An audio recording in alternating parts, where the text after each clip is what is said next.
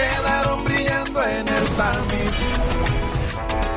Muy buenos días, muy buenas tardes y muy buenas noches tengan todos nuestros neurófilos y neurófilas y sean bienvenidos al selecto club de la neurona intranquila. Este es el último programa de la anual en la que ha sido una temporada 62 muy reñida, pero finalmente hoy sabremos cuál de nuestros competidores será el gran ganador o la gran ganadora. Siempre es un placer presentar a nuestros concursantes. Con ustedes desde el municipio Plaza de la Coyuntura, el tercer lugar del marcador, Maximiliano.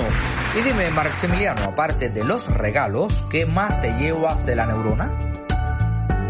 Bueno, no pensé que me fueran a preguntar esto aquí para cómo en medio del programa. Pero bueno, sí. Eh, me llevo el jabón del baño y un bombillo que no hacía falta en el camerino y... Eso no, por favor, recuerdos, me refiero a buenos recuerdos, la amistad con sus compañeros. Bueno, olvídelo, a ver, lance la rueda y a ver qué le depara la suerte. ¿Qué te tocó? Dice la tarjetilla que esto es un, un ticket. Oh, la suerte está de tu lado. Eso quiere decir que aun si no presionas a tiempo el botón, tienes derecho a responder una pregunta. También con nosotros en segundo lugar en el marcador desde el municipio Santa Cola del Norte, Mario Alberto. Dinos, tú también. ¿Qué te llevas de tu paso por el programa? Bueno, los conocimientos que he adquirido, la amistad de los competidores, la amistad con todos ustedes, los simpáticos que son. Sí, sí, mijo, ya, ya. Tan mal que caes y como te gusta hacerte el buena gente. Rueda la ruleta a ver qué te depara la suerte. Falla no, mijo, para el otro lado, por favor. Ah, perdón, perdón. De verdad que lo de él es llevarle la contraria a todo. Si yo no fuera el presentador, diría que él soy yo. Duro, mijo. Ay, qué paciencia hay que tener. Duro, como si hubieras merendado, que aquí te dimos un pan de probal. ¿Qué te tocó? Ah, esto dice que es un bono de Texas. Bueno, guárdalo ahí que todavía no hemos decidido qué hacer con eso. Por ahora no sirve de mucho. Y por último, directamente desde el municipio cabecera de Bejucal, liderando el marcador, no sé por qué, porque es medio bruta. Una que es amiguita del director parece, Aniuska. Ay, mira que tú eres envidioso, chico. El talento se impone en mi vida, no te pongas bravo. Además, yo he estudiado mucho para estar aquí, muchísimo. Ay, ya, tira la ruleta, anda. Ay, la tú, anda. Es que estas uñas en coma acá mucho que no me dejan. A mí no me pagan para esto, caballero. Dile al público qué te tocó. Aquí dice decreto 370. ¡Ja! Me alegro, eso quiere decir que estarás un turno entero sin hablar. Ahora sí, concursantes, al panel va a comenzar la competencia.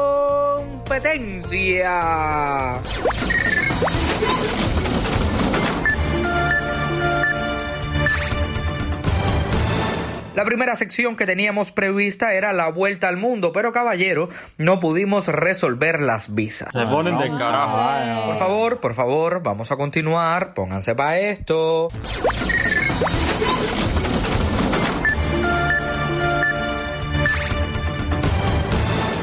La primera sección de hoy será Sobras escogidas y el tema es el cine. En el año 2020, tras una pandemia mundial que azotó a la humanidad, varios realizadores cubanos estrenaron las cinco películas más importantes de la década. Mencione cuál de estas fue la más taquillera.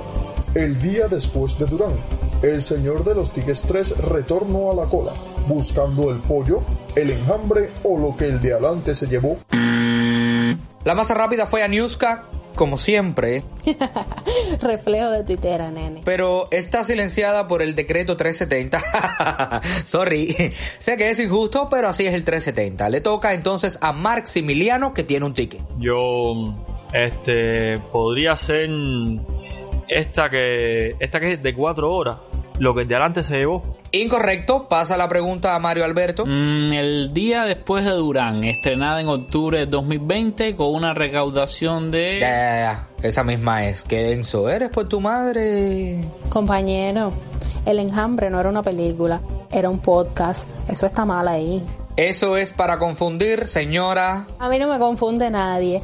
Yo me confundo sola. Cállese. 30 puntos para Gryffindor. Que diga para Mario Alberto. Siguiente sección.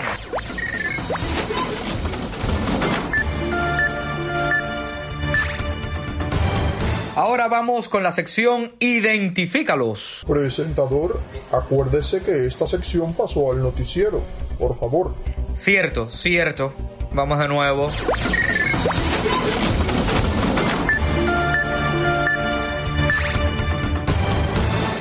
Un bombo.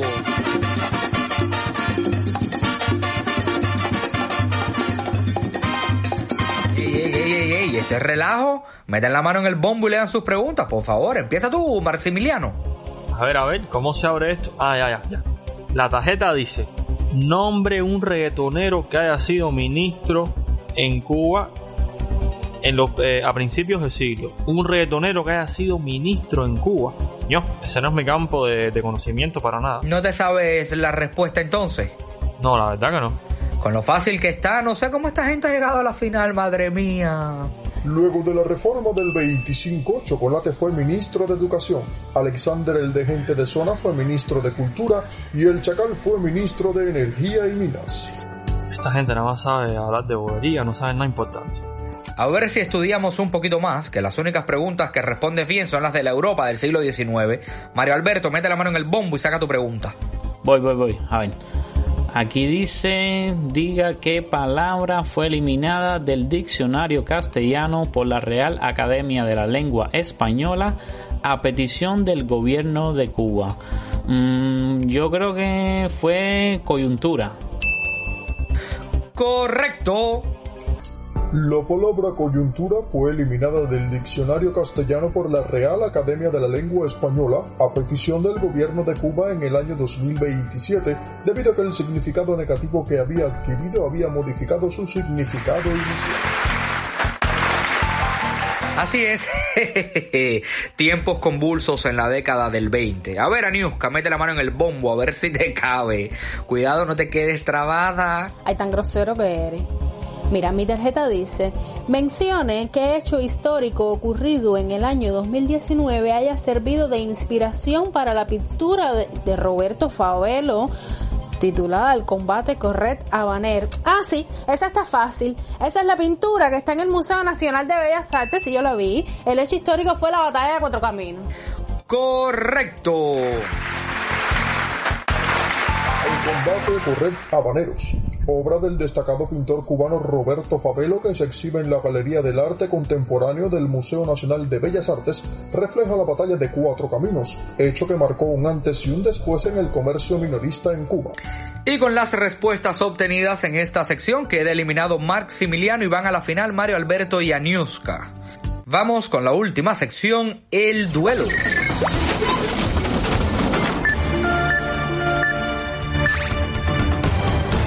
El duelo final entre Mario Alberto y Aniuska. Escojan las armas. Machete, machete. En mi pueblo todo se resuelve a machete. ¿Realidad o ficción, señora? ¿Qué machete de qué tan bajitica que eres? Vamos a hacerlo entonces con el botón. Diremos una frase basada en un hecho histórico y el que primero lo apriete tiene la oportunidad de responder si es verdadero o falso. ¿Listos? ¡Listos! El último nasobuco del que se tuvo constancia era blanco con rayas negras. Falso. Era negro con rayas blancas. Pedro Monreal fue un destacado economista cubano. Falso. Era podcasting. Si inviertes unos 50, ganas 10. Yo paso. Mm, bueno, yo, yo también paso. Última pregunta por el desempate y la corona de la entrega 62 de la neurona intranquila. ¿Qué moneda prevaleció luego de la unificación monetaria del 2023?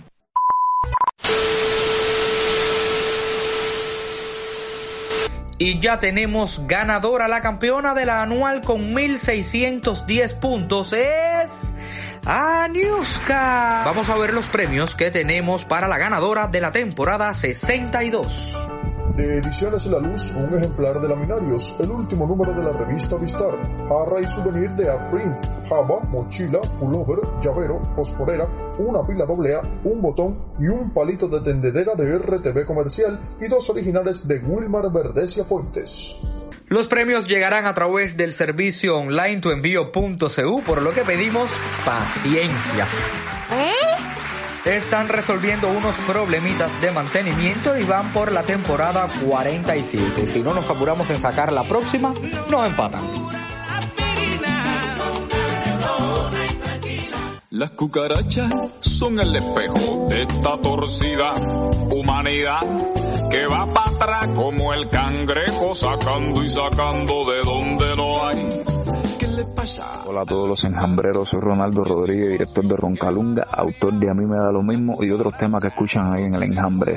Les envío un abrazo enorme y quiero que sepan que pueden seguirme en Twitter en mi cuenta arroba Roncalunga, en Instagram como Roncalunga Oficial, en Telegram como Roncalungas Band, en YouTube como Roncalunga y en Facebook como Ronaldo Rodríguez. Un saludo para el equipo del enjambre del cual formo parte desde la música y bueno, cuando todo esto se acabe estaremos organizando un concierto súper lindo para ustedes, así que cuídense mucho. me quieren gobernar y yo les sigo, les sigo la corriente, pero que no me caminen de frente, que si se me atraviesan las voy a aplastar.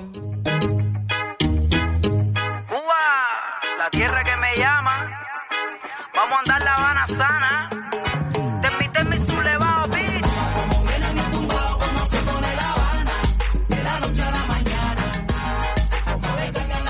Hola, hola, enjambreros. Hoy es sábado, 2 de mayo del año 2020, el mes número 5 de 12 que parecen ser toda una aventura. Mi pedido, como siempre, es que se quede en casa, que cuide de usted y los suyos con celo y responsabilidad. En el mural de las efemérides de hoy tenemos que un día como hoy, 2 de mayo de 1519, muere Leonardo da Vinci en Francia. Da Vinci fue uno de los genios del Renacimiento italiano y durante su carrera se desarrolló como pintor, anatomista, arquitecto, paleontólogo, artista, botánico, científico, escritor, escultor, filósofo, ingeniero, inventor, músico, en fin, hasta urbanista. También en 1808 ocurre el levantamiento del 2 de mayo contra el ejército francés de Napoleón Bonaparte. Inicia la guerra de independencia española. Y en esta bella isla de calor insoportable, en 1961 es inaugurada la emisora Radio Habana, Cuba. Un saludo desde el enjambre para todos los amantes de la radio. Hoy estoy un poco afónica y traemos un programa lleno de debates y sorpresas, así que quédese con nosotros. Esto es largo y tendido. Sin más, buenos días, buenas tardes, buenas noches. Mi nombre es Lucía Marsh y este es un podcast de El Toque, El Enjambre. Yo no veo la televisión ni me conecto por internet. No escucho la radio ni leo la prensa. A mí no me desinforma desinformo solo. Yo mismo me manipulo. Yo me hago pasar por bobo. Yo vivo del disimulo. A mí me Me acompañan como siempre Miguel Alejandro Hayes, quien hoy contará el cuento por mí, y Camilo Cómpliz. Buenos días, buenas tardes, buenas noches. Un saludo a los amigos que nos escuchan. Ay, yo no tengo ganas ni de saludar ya. Ay, Dios mío. Ay, Lucía, por favor, todo el mundo está igual, todo el mundo está igual, todo el mundo está igual. ¿Qué hiciste hoy? ¿Fuiste al primero de mayo ese él? Sí, desfilé. De la sala para la cocina, la cocina para el baño, del baño para el cuarto, del cuarto para la sala, la sala para la cocina, la cocina para el baño. Desfilaste. ¿Y tú ahí? Así desfilé. Oye, yo, yo tenía pensado ir al desfile, pero era muy temprano, la verdad. Mira, nosotros nos reímos y nos burlamos de eso y nos hacemos lo que es algo insólito, pero sí hubo gente que desfiló en su casa. No, que hubo gente que desfiló en su casa y yo vi los videos, yo compartí en Twitter videos que a mí me dieron una gracia esos videos. Tuviste el video del niño que echa para atrás, echa para adelante, echa para atrás y después sale el segundo niño No, no, y hay una parte que le dice, eh, el chiquito viene caminando por una vez y le dice, suave, está dirigiendo, él está dirigiendo la, la, la proyección escénica del, Caballero, del que parar legal. suave. Mira, mira, a mí lo único que me cabe en la cabeza es que ellos estaban muy aburridos y estaban dando un chucho descomunal ahí entre No, ellos no, mismos. no, no puede ser. ¿Tú crees? Pero si hay uno de los videos que dice que lo pusieron por la televisión avileña y todo, no, sé- no sé, yo no sé, yo no a sé. ver, todo puede suceder. La motivación no la sabemos, o al- como, como no los mandaron, ¿no? Porque van a salir por la televisión o qué sé yo. Hay de todo, realmente. La, Sí, la a machogar como todo, tiene, tiene todo. La manchogan. La machugal. A ver, caballero, a ver, mira, si te están diciendo quédate en casa, quédate en casa, quédate en casa, ¿cómo tú vas a meter 20 gente en el patio de tu casa para hacer una marcha ficticia? ¿Qué Oye, cosa eso es es una eso? familia que vivían juntos, ¿no? ¿Qué ¿Viste? familia? Se ha Pero no vivido todas las razas, por favor. Pero y que las familias son aquí, son, son No, no, no, no, no, no, pero no, además no viste las familia. edades, eh, ¿sabes? Se ve que eran como tres hijos que tenían y había uno más grande. Yo no sé, a mí no, sinceramente lo que más me llama la atención no es el- no son las 20 gente en, en el patio, era como una terraza o algo así. A Ajá. mí lo que me llama la atención es eh, la, la organización. Y el hecho de pensar de que la marcha desde la casa es marchar literalmente. O sea, caminaron a la Sí, redonda. hubo que tal vez que cambiarle el nombre, ponerle algo que, ¿sabes? que le diera un nuevo sentido. No sé. Bueno, dijeron Digo que que- era como era, es hasta mi casa, es mi vi, plaza, ¿no? También vi otro video, vi a Camilo que se dedicó a, a poner todos los videos eso en Twitter, eh, Ah, que era, estaba, o sea, er- era un poco más, eh, más la onda de la marcha, la marcha hogar, como dices ahí, que era, bueno, la gente cantando y agitando las manos y las banderas, ok, pero estos se pusieron a marchar literalmente. Pero en el que en tú el dices de la gente marchando, la principal del dirigiendo el desfile, no tenía puesto ni Nazo Hugo. No, ¿verdad eso es violación. Pero la gente está saliendo preso en, la, en el noticiero, que después vamos a hablar de eso, pues sin el Nazo Hugo. Y te pones el video del primero de mayo, eh, ella sin el Nazo Hugo, ¿qué La cosa gente es eso? está aburrida. No, no, no, terrible, terrible, terrible. No, claro, de verdad que la gente tiene que entender. A ver, lo primero que yo no entendí de, del primero de mayo, tú sabes que fue cuando dijeron que la convocatoria era a marchar, eh, a marchar no, disculpen, a como que a participar en las redes sociales y a publicar Sí. tweets Mi y casa no sé es qué. mi plaza, pusieron un No, pero espérate, espérate, porque ahí entonces viene mi pregunta. Espérate, porque mi duda es si Etelsa no puede bajar los precios porque las líneas se congestionan, porque todo el mundo no puede estar conectado al mismo tiempo, ¿cómo te van a decir que todo el mundo se conecta al mismo tiempo para estar tuiteando y estar no sé las palabras textuales fueron vamos a inundar las redes. Pero entonces, ¿cómo que inundar las redes? Es una masividad que Telsa se ha proyectado varias veces y ha dicho que no puede soportar. Bueno, pero la pudo soportar el primero bueno, de quizás mayo, ¿no? que ellos de antemano sabían que nadie iba a inundar nada. No, pero a ver, yo supongo que, que el que, que el que tenía ganas de hacerlo lo hizo. y Vaya, yo, yo estoy partiendo de, de ese supuesto, ¿no? Pero ¿Tú crees que caballero, gente con ganas de hacer eso? pero son se contradicen en todo, ¿no? No se Sí, puede gente para todo. no se puede conectar mucha gente, pero al mismo tiempo entonces dale, dale, vamos a conectarnos Mira, todos. dejando a un lado la, el asunto político en este tema, y, y ahora yo quisiera que Jaime me dijera qué cree al respecto. Yo creo que he estado leyendo sobre eso, incluso que hay una depresión generalizada que la provoca, son los efectos del confinamiento, ¿no? Y que más allá de, de hacerlo por motivaciones políticas o por por lo que sea, ¿no? O no hacerlo por la misma razón, la gente está un poco como que obstinada, por falta de otra palabra, la gente está en su casa, están pasando están pasando tiempos duros y hay y hay hay mucha gente que, no está para eso, que no está para nada, que, que están pensando eh, nada más que en, en las ocho horas de cola, que ya no son de cuatro ni de dos, ahora son de ocho las colas, de seis Oye, aprovechar esta, este momentico para agradecerle a todas las personas que la semana pasada nos piropearon, adjetivo de Guajira, nos piropearon el programa de la cola de la semana pasada, nos llamaron actores, nos citaron al Actor Studio, para nada, pero bueno, sí, quisimos hacer algo diferente. Saluditos a todos esos enjambreros que nos hicieron buenos Yo, comentarios. yo solo quiero hacer una aclaración, Cabero. Eh, el programa anterior, que fue diferente a lo que hacemos normalmente, y mm, en lo que sí no fue diferente es que, al igual que en esto, no esto no es con un guion. Es decir, todo lo que vieron ahí, excepto el inicio, con el niño y al final con, con el final de, de la cola, con la dependiente. Fue lo único que se hizo más preparado, más con un guion, pero todo lo demás fue improvisado.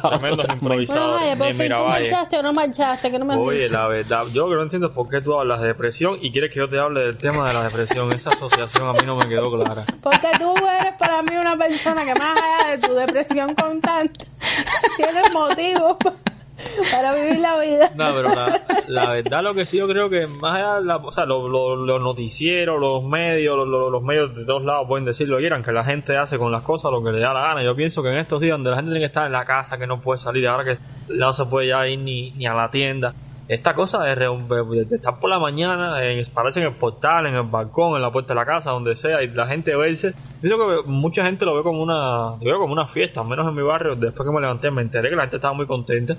¿Verdad? Claro, se sacaron bocinas, se puso música. Yo Ah, ahí- así. Tú ni te, ni te despertaste con la música. No, no, la no gente me a cualquier santo le reza, es increíble, la gente le da lo mismo la letra, la gente lo que le interesa es el ritmo de la canción y si sirve para entretenerte, ahí está la gente con una lata y un, y un jarro y, un- y una cuchara. Oye, es terrible, pero bueno, al- seguimos y vamos a ver el próximo año apelando a que toda esta situación mejore. ¿Cómo que próximo año? Sí, el, el próximo año habrá seguro un desfile y recordaré, ¿se acuerdan que el año pasado? Ah, un desfile normal, ¿no? La no, porque el próximo año no podemos estar en lo mismo. Mira, por Dios. No, por favor, dime que no. dime que no, por favor. Ay, Dios mío.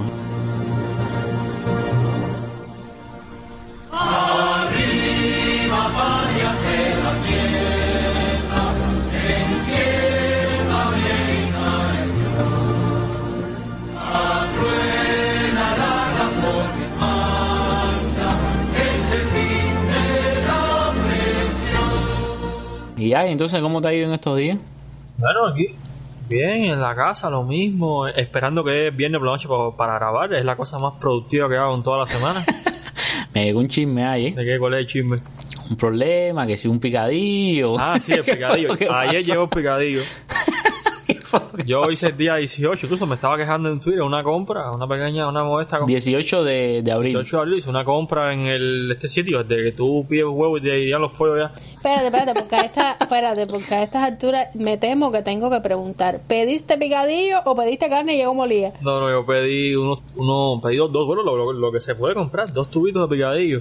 Y bueno, Fíjate que el día 18 fue este el tercer sábado, después el segundo sábado, vaya, contando el 18 el tercer sábado. Entonces, ahora fue que te digo, ahora fue que me dio, yo había comprado un poco de, de gente, bueno, algunas cositas que hacían falta que se puede comprar de dos en dos. Y llegó Sí. todo, menos el picadillo y bueno, eh, veo. Espérate, te- a ver, espérate, para, para, para yo entender. Antes te había llegado algo ya y faltó tu picadillo. Faltó, faltó mi picadillo. Ah, Pero nunca llegó o llegó el famoso después. hashtag mi picadillo dónde está. Exacto, vamos a hacer toda una campaña de dónde está mi picadillo, pues. Eh, nada, no, espérate, no llegó. ay, a ver, a ver, ¿el picadillo llegó o no llegó? No, no llegó. Llegó un papel. Nunca llegó. Nunca llegó el picadillo. Llegó un papel que decía que me iban a devolver el dinero del picadillo. No decía ni la vía, no dice ni. el- realmente no, no me dijeron el plazo. Me dio un correo también de notificación. Sí. Pero bueno, Sí. igual, cuando llegue el dinero o el otro picadillo, eh, No, de madre. Pero es que mira, tú no eres el único. Yo esta semana he visto muchos reportes en, en Twitter de usuarios. Había uno que, que dice una una um, una compra de 20 CUC y, y mostraba como, como tres productos nada más en una Sí, java. había llegado un champú y una pasta de dientes. No, en serio, literal. sí, sí. Yo, yo le hice zoom a la java, eso es costumbre de, Sí. de, de, de este bratera. Sí. Y tenía un champú y una pasta de dientes de esta de la muelita. Dios mío. No, no, y hubo gente igual. Mira, hay uno, hay uno que pusieron que ¿a ¿qué fue lo que compraron? Ah, compraron en, en Cuatro Caminos con, con tuenvío.cu compraron una visita Coffee virtual a, a la batalla. Ah, no, en la tienda como tal, ya, ya. No, no, no, virtual, virtual. En tuenvío.cu compraron Coffee Mate. Pero que el Coffee Mate viene en una cajita que trae tres Coffee Mate, una cajita de cartón que adentro tiene los, los, seis, los seis Coffee Mate, ¿no? Y él compró dos cajas, entonces te dicen dos productos, bueno, dos cajas, que cada caja son como cuatro sauces, una barbaridad de eso. Y compra los dos Coffee Mate. Bueno, cuando le llegaron, lo que le dieron fue dos de los sobrecitos que vienen dentro de caja. Es decir, pagó 8 dólares por dos Los dos sobrecitos. por dos sobrecitos. Y entonces ahí, bueno, por supuesto, le dijeron que fue una ah, mensajera. Le dije, mira, esto, no sé qué, le explicaron. Ellos tenían un- otra, otras cajas, ¿no? Que habían comprado anteriormente normal en la tienda. De los confirmes, mira, la caja es así, trae seis, me has traído, porque aparte, dice, es, en ningún lado, esas cajas no las rompe nadie, eso sí, Bueno, no rompes la caja para venderlo adentro. Sí, no, es, es una de cal y una de arena. Yo he visto también muchos buenos testimonios, vamos a decir, que del, del trato humano, ¿no? Diciendo que los mensajeros hasta te llaman de su móvil personal. No, sí, y sí, de acuerdo contigo Sí, y tratan de entrarte en caja ahí lo que te traen y de que ni ellos mismos saben. Y ahí donde te das cuenta que el error está mucho más para allá en la matriz de, de toda la organización de- del asunto este. Y entonces, yo, mira, yo te voy a decir algo. Yo no lo he hecho y buena falta que me hace, porque yo no, no tengo mucha disponibilidad para salir a hacer compras a la calle. Pero yo no me atrevo a hacerlo, porque creo que tratando de resolver un problema, te creas tres. Sí. Porque entonces es el dinero que si para allá, que si para acá. Y al final tu dinero no te lo vas a comer, tú te vas a comer el picadillo. Ok, pero es que entonces ni el dinero ni el Sí, no picadillo. Y entonces ya te digo, tratando de resolver un problema, te creas tres. Y al final te hace falta el dinero para No, pero a salir a ver, comprar. mira, mira, mira, mira, mira. Mira, el ejemplo de ahí, el ejemplo de ahí, a él no le llegó el picadillo, ¿verdad? Vamos a suponer que todo se resuelva bien como debe ser y le devuelvan su, su dinero de picadillo, No, no, yo, yo pero... quiero picadillo. Sí, pero espérate, pero entonces ¿qué van a hacer en el caso del Coffee Mate? Donde lo que hicieron fue romper una caja y meterte dos paqueticos de seis, porque eso no tiene ni precio, es, es- ¿sabes? No hay cómo contabilizar esos dos paqueticos cuando lo que tiene precio es la caja Eso es como que original tú de sus compres seis té y te lleven cuatro o cinco bolsitas ¿Qué dinero te van a devolver? No solo a ellos, sino a todos los que cogieron un pedazo de, de esas cajas, ¿entiendes? No, se lo lleven Es hecho, el no dicho sé. que a río revuelto, ganancia de pescador. Bueno, eso es tremendo desastre. Depende del pescador, por cierto. 8 dólares para los dos paqueticos. Pero bueno, eso realmente, eso es lo que hay. A ver, hoy tenemos un programa un, un poco, un poco um, de vuelta a los orígenes, ¿no? Con, con, con nuestras conversaciones, con entrevistas. Vamos a, a poner un momentico una entrevista que yo hice anoche. No tiene quizás la mejor calidad de audio porque tuve que hacer, como sabes, todos los estamos grabando de remoto, incluso esta, esta conversación que estamos teniendo, todo es grabada por vía telefónica, pero anoche la- no es lo mismo nosotros que grabamos de madrugada tratando de tener la mejor conexión, yo no puedo hacer eso con, con todas las personas menos con los entrevistados, ¿no? Entonces anoche tuve una entrevista que no tiene la mejor calidad de audio, pero bueno, no me parece que el tema es muy importante y no vamos a no vamos a no vamos a perder esta oportunidad de Camilo, te trajiste otro entrevistado. Sí, sí, mira, traje al licenciado en Derecho Raudiel Peña Barrios, quien además es máster en Derecho Constitucional y Administrativo, ¿ok? Y entonces vamos a poner un momentico la llamada que le hice anoche a Raudiel para eh, hablar algunos de los temas que están candentes en este momento en el país.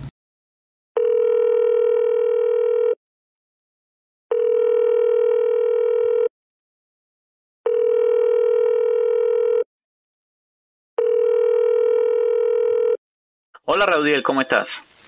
Todo bien, Camilo. Saludos a Lucía y a mi Alejandro. Un placer poder estar con ustedes esta noche. Oye, muchas gracias, muchas gracias por estar aquí. Vale, te, te llamaba porque queremos hablar de los casos y, y los juicios que han salido en la televisión cubana en los últimos días, tanto en, en el noticiero ¿no? de televisión como, como en el programa Hacemos Cuba. Y para empezar quisiera preguntarte sobre los casos de lo que los cubanos están llamando ahora burlonamente tras la vianda, ¿no? como una parodia tras la huella. Y hay una duda común sobre esto. ¿Es lícito, según la legislación cubana, entrevistar a una persona en el momento de su arresto? Es decir, teniendo incluso a un periodista preguntándole agresivamente datos que corresponden más bien a una investigación o, instrucción penal, sin presencia siquiera ni, ni consejo alguno de un abogado defensor. Bueno, realmente, eh, según lo que está previsto en la ley de procedimiento penal en Cuba, eh, no es lícito. O sea, no es algo que esté eh, previsto en la ley de procedimiento penal y por tanto no es algo que se considere como lícito, valga la redundancia, hacer en esas circunstancias. En primer lugar, todos tenemos que considerar que eh, quien está facultado para hacer un interrogatorio, que además no debe hacerse eh, en público, ni en la vía pública, ni a través de los medios públicos, entiéndase la televisión o, o cualquier otro que pudiera usarse en determinado momento, es la instrucción, o sea, son los órganos de instrucción del Ministerio del Interior. El interrogatorio de un acusado, por regla general, debe ocurrir en una sala eh, acondicionada para ello, con el cumplimiento de ciertas formalidades que están previstas en la, en la legislación vigente, sin que se vulneren determinados derechos fundamentales del, del encartado y además tiene que considerar también que, eh, como te comentaba anteriormente, es solo la instrucción que él debe hacerlo. O sea, los instructores del Ministerio del Interior sí están facultados para eso. No deben hacerlo en la vía pública, no deben hacerlo en ningún lugar donde, eh, digamos, algunos derechos inherentes a la personalidad de esa persona que está siendo en ese momento detenida eh, se puedan ver vulnerados. Por ejemplo, en el artículo 48 de la Constitución del año 2019 están reflejados claramente el derecho a la intimidad, a la imagen y al honor de todo ciudadano cubano, o sea, de toda persona. No tiene que ser incluso un ciudadano cubano, de cualquier persona. El artículo 48 lo prevé así. Y estamos hablando de interrogatorios que se realizan a través de la televisión, donde evidentemente de repente el honor, eh, la reputación, la imagen, la intimidad de esas personas queda, que es Por tanto, desde ese punto de vista, no es lícito y en mi modesta opinión no deberían estar ocurriendo de esa forma. El derecho a la información también es un derecho eh, constitucional, ¿no? Insertado en, la, en la Carta Magna que se aprobó en el año 2019.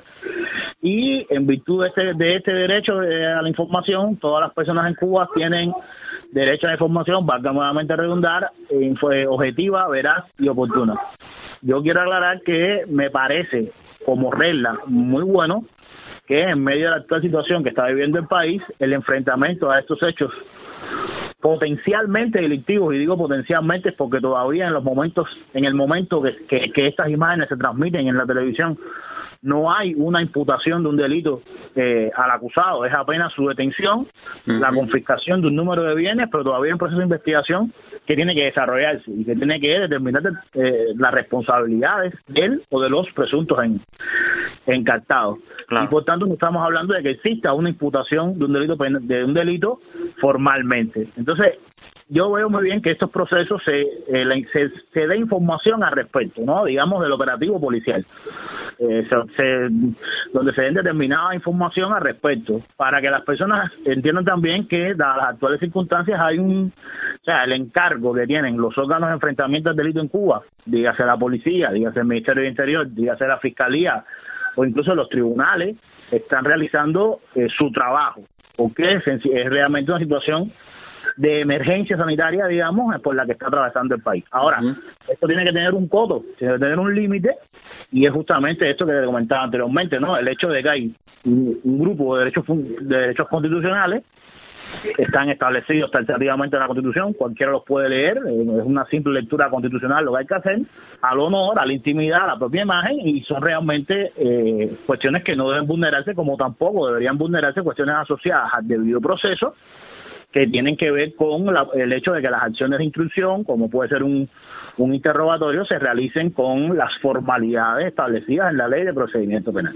Desde esa óptica, no, no es lícito que de repente un periodista entreviste a alguien que ni siquiera es formalmente en ese momento acusado. Es una persona que está bajo proceso eh, de investigación o que apenas está iniciando con respecto al cual, perdón, se está iniciando un proceso de, investigación. Ya, interesantes. Oye, ahora me surgió una, una pregunta que, que no era de las que pensaba hacerte, pero basado en lo que tú me dijiste. Si estoy pensando en uno de esos casos, por ejemplo, un caso de carne de cerdo, se decomisó toda la carne de cerdo, que es un, un algo perecedero además, ¿no? Se va a echar a perder. La carne de cerdo, eh, tengo entendido, se ha usado en centros de aislamiento, ¿no? En lugares así, se ha donado. Si al final esa persona es declarada inocente, ¿qué pasa con toda esa mercancía que perdió? Bueno, a ver, en el caso de, de, de, de estos bienes que son perecederos, eh, no se van a recuperar. no, no va a haber una recuperación de esos bienes. Como, como tampoco habrá recuperación en el caso, bueno, de otros productos, digamos, agropecuarios. Esos, no se van a recuperar, porque además, como bien tú, tú mencionas, en la mayoría de estos trabajos periodísticos se están enviando esos bienes a, a instituciones que están ahora mismo funcionando como centros de aislamiento y que tienen que, claro, utilizarlo, que los emplean. En otros casos, cuando son bienes imperecederos, sí es posible que, que se restituyan, pero realmente no, no, en este caso que me comentas no, no ocurre otra cosa que, bueno, la declaración de inocencia del acusado, si fuera así y, y, nada, no lo recupera. Ya, interesante eso. Oye, eh, una pregunta entonces. como tal, qué consecuencias legales no puede tener para uno de estos acusados que su rostro ya haya salido en televisión nacional, es decir, de cara a un juicio, de pronto te van a hacer un juicio y no sé, los jueces, fiscales que están ahí ya te vieron en televisión nacional, ¿eso puede tener alguna consecuencia legal para, para un acusado? Mira, desde el punto de vista legal, eh, no hay ningún, no, no se prevé una consecuencia. ¿Por qué te digo que no está prevista? Porque no hay nada eh, que legalmente, o sea, en una ley, en un decreto ley, en cualquier disposición normativa establezca cuál debe ser, lo, o sea, qué va a pasar cuando un acusado, digamos, ya fue mediáticamente juzgado, ¿no? Sí. Y de repente comparece ante un fiscal o ante un tribunal, ¿no? En ese caso, legalmente no está prevista la consecuencia. Ahora, si uno hace un ejercicio eh, eh, intelectivo medianamente profundo al respecto, se da cuenta que las consecuencias no son justamente, no, no deben ser, en la mayoría de los casos, beneficiosas para el acusado. Porque la cuestión es que ya, fue, ya es un acusado que fue, desde el punto de vista mediático, juzgado. O sea, ah. me cuesta mucho trabajo pensar que un tribunal o un fiscal eh, o sea, un tribunal en este caso, me voy a circunscribir al tribunal, va a declarar inocente a alguien que ya, eh, como muchos de ellos se ven en, en, en, en, la televisión, ya reconoce prácticamente su, su, involucramiento en los hechos, o sea, reconocen que es su responsabilidad, que están, están involucrados en los hechos. Y entonces eso, imagínate, un poco... Eh, que es una forma de prejuzgar el fallo, ¿no? Claro. El tribunal no lo está prejuzgando, pero evidentemente el tribunal ya va, digamos, eh, voy a decirlo de esta forma, ¿no? Predispuesto claro. con respecto al, al o a los acusados que ya fueron, fueron media, repito, mediáticamente juzgados, fueron juzgados en, público. Por eso es lo, por eso es tan importante lo que te comentaba con anterioridad, o sea, hay una cuestión ahí importante que es eh, intimidad, imagen o no, debido proceso, o sea, un grupo de cuestiones importantes que esos reportajes en televisión no deberían obviar. Claro. Yo, yo, yo me imagino que en algún momento eh, no se deje de transmitir este tipo de reportajes, pero se haga de una manera más garantista, por decirle de alguna manera, con estos derechos fundamentales de, de los de los de los encartados o de los presuntos encartados. Yo no quiero que se me que se malinterpreten eh, lo que estoy diciendo en el sentido de bueno, eh, usted lo que no quiere es que no que capturen a las personas que están traficando en el mercado negro. No, un momento. Yo sí estoy de acuerdo con, con que se opere contra eso porque al fin y al cabo son delitos, son acciones que, que tienen una, una peligrosidad social relevante, pero por otra parte hay una serie de derechos fundamentales de los encartados que hay que respetar y, que, y una serie de principios que orientan el proceso penal o que informan el proceso penal que no debe ser obviado por nadie y mucho menos por eh, los medios, aunque los medios tengan la responsabilidad por su función social de darnos a conocer a la población el enfrentamiento que, este tipo de situaciones están teniendo dada la coyuntura actual, pero no de la forma que se está haciendo. O sea, creo que hay un límite, determinados límites, determinados codos que se han estado, en mi modesta opinión, repito, eh, vulnerando. Claro. En el barrio La Cachimba se ha formado la corredera. En el barrio La Cachimba se ha formado la corredera. Allá fueron los bomberos con sus campanas, sus sirenas. Allí fueron los bomberos con sus campanas, sus sirenas. Ay, mamá,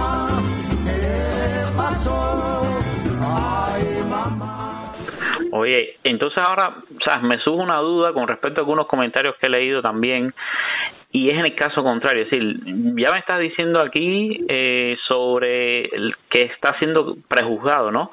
Este acusado, pero mm, hay gente que comenta que estas personas salen en, en, estos programas, eh, en estos cortos, ¿no? En estos videos de noticiero, porque en teoría algún instructor les dice, mira, eh, habla, confiesa para el periodista y va, eso va a ser un atenuante. ¿Puede ser eso un atenuante? Mira, ahí en este caso yo creo que estamos, o sea, partiendo de tu propia pregunta, dado que son una pregunta que está formulada a partir de, un grupo de comentarios que tú has leído, aquí estamos un poco especulando. Sí, sí, es especulativo, especulativo totalmente, sí. Especulativo, como atenuante, o sea, en favor del, del acusado, una vez que ya se inició el proceso de, de investigación, es el hecho de confesar su responsabilidad y participar además en acciones de instrucción para esclarecerlos, definir responsabilidades, definir, por ejemplo, los métodos que se emplearon para cometer los, los, los el, delito o los delitos, eh, las personas involucradas junto con él, ese tipo de cosas. Ya. La atenuante es que usted, una vez que una vez que está acusado, colabore con los órganos de instrucción, colabore incluso eh, con la fiscalía, reconozca su participación en los hechos, su responsabilidad. Eso es una atenuante que está prevista en el artículo 52, inciso CH del Código Penal. Ya. ¿Ya? Pero no es por el hecho de declarar en televisión, es por el hecho de colaborar en el esclarecimiento de los hechos, que obviamente no es pensando en que usted va a ser juzgado, pongo juzgado entre comillas, que usted va a ser interrogado en, televisión. O sea, el reconocimiento de los hechos es cuando usted es interrogado cumpliendo las formalidades eh, establecidas, ¿no? Claro. o sea, especulación aparte, yo creo que como debe concebirse es así, o sea, su participación en el esclarecimiento de los hechos, brindando información, desarrollando otras acciones de instrucción durante el proceso. Por ejemplo, en el caso de los delitos contra la economía, muchas veces lo que ocurre es que se da información sobre los receptadores y por tanto usted puede recuperar bienes eh, que un día que un día el encartado vendió. Ese tipo de acciones sí, pero que usted lo haga en televisión no es un atenuante. El atenuante es colaborar con el proceso investigativo según lo establecido en la ley de procedimiento penal y en el código penal también. Ok, ok, ok. Muy válida esa aclaración, muchas gracias. Bueno, ahora vamos a, pasar del noticiero al, programa Hacemos Cuba. Tengo entendido que hay una polémica por, por las sanciones que se imponen debido al uso del nasobuco y en este programa han salido varios juicios al respecto. ¿Son legales estas sanciones o, son arbitrarias? Es decir, ¿se encuentran fuera de la ley? ¿Qué es lo que está pasando aquí? Lo primero que a mí me gusta aclarar es que eh, estamos hablando del incumplimiento de una medida sanitaria, tal cual es el uso del nasobuco cuando usted eh, sale a la vía pública, que de esa manera, o sea, taxativamente, expresamente, no está establecida en ninguna eh, resolución del Ministerio de Salud Pública o en ninguna otra disposición normativa que haya dictado otro órgano del Estado. ¿ya? Oh. O sea, no hay no hay en Cuba hasta el momento una un decreto ley, un decreto, una resolución, una ley que diga el uso del nasobuco es obligatorio. Obviamente, el uso del nasobuco viene a ser obligatorio dada la circunstancia actual.